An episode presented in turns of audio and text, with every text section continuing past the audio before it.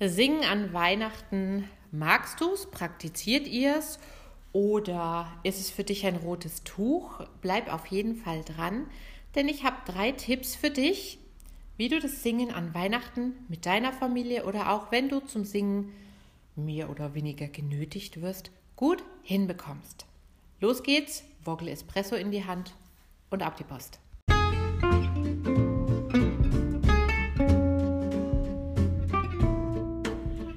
Herzlich willkommen zum Vocal Espresso, dem knackigen, kompakten Podcast für deine Sing- und Sprechstimme. Frei singen aus dem tiefsten Inneren deines Wesens, so wie du es dir wünschst. Kompetent kommunizieren über deine Sprechstimme, auch unter Druck und Stress. Lass uns jeden Tag ein bisschen besser werden, gemeinsam. Ich bin Antje von Stimme Nürnberg und los geht's.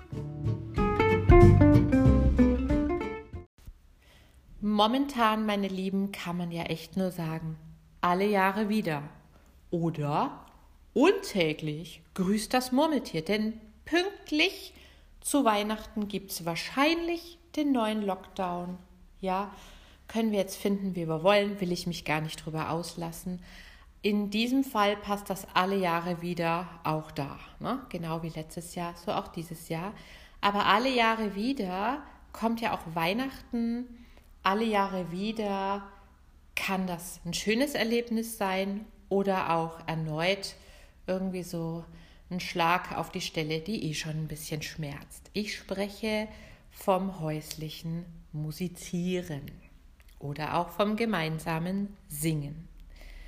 Ich kenne von vielen meiner Schüler Erzählungen, wo die sagen, ja, ich hatte an, ich hatte eine ganz begabte Schwester, die konnte immer ganz toll singen oder die konnte ganz toll Klavier spielen.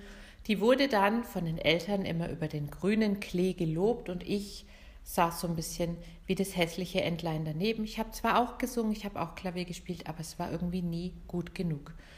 Und alle Jahre wieder zu Weihnachten spielte sich für mich dieses Drama ab. Die Schwester wird gelobt und ich nicht. Ja, Weihnachten ist so ein Fest, ne? Da können schöne Sachen passieren, da können Familien aber auch unglaubliche Dramen erleben. Ich selbst habe auch so ein Drama erlebt, als ich dann so als Teenager irgendwann mal nicht mehr vorspielen wollte an Weihnachten. Ja, fand ich einfach irgendwie doof. Gott sei Dank wissen wir heute genug über all diese Prozesse, die in Familien und unter Menschen, die sich nahestehen, so ablaufen können. Und ich habe euch für das Singen an Weihnachten drei Tipps mitgebracht, wie ihr das so gestalten könnt, dass ihr alle mitnehmt, denn bedenkt, es singen nicht alle gleich gern oder manche haben eben auch so ihre Schrammen. Und dass es doch für alle auch schön wird, dass die, die gerne singen wollen, zu ihrem Recht auch kommen. Fangen wir an. Nummer 1. Committet euch, bevor ihr miteinander singt, dass niemand über den anderen lästert, niemand über den anderen lacht, keiner den anderen belehrt und ihr alle Dinge, die geschehen, einfach so stehen lasst, wie sie sind. Denn geht mal davon aus, jeder gibt sein Bestes. Committet euch zu Beginn und dann kann eigentlich so viel schon gar nicht mehr schief gehen. Vielleicht hängt ja auch irgendwo einen kleinen Zettel auf. No comments, please. Weder verbal noch nonverbal, weil wir alle kennen das, ne? Oh Mann, da hast aber jetzt auch daneben. Wie tief verletzend das sein kann. Bitte macht's einfach nicht. Einfach mal die Klappe halten und jeder tut das, was er kann.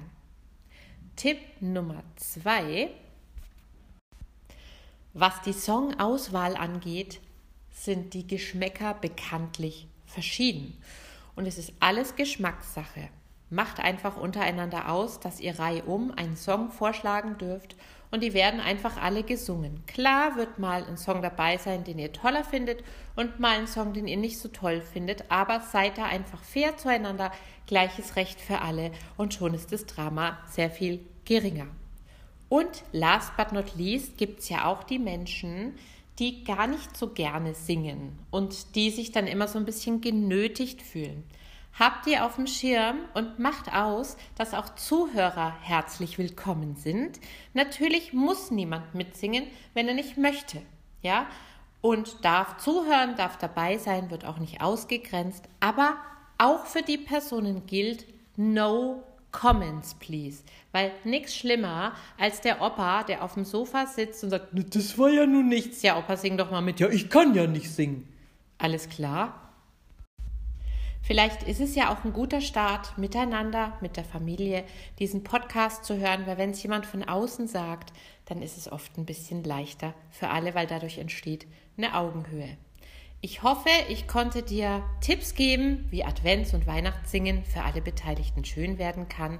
Das war's für heute. Wir sehen uns, beziehungsweise wir hören uns beim nächsten Mal. Und wenn du Lust hast, schon im Advent mit mir zu singen, dann schau mal in die Show Notes. Da findest du nämlich mein bestes DIY Do It Yourself, den singenden Adventskalender. Viel Spaß damit.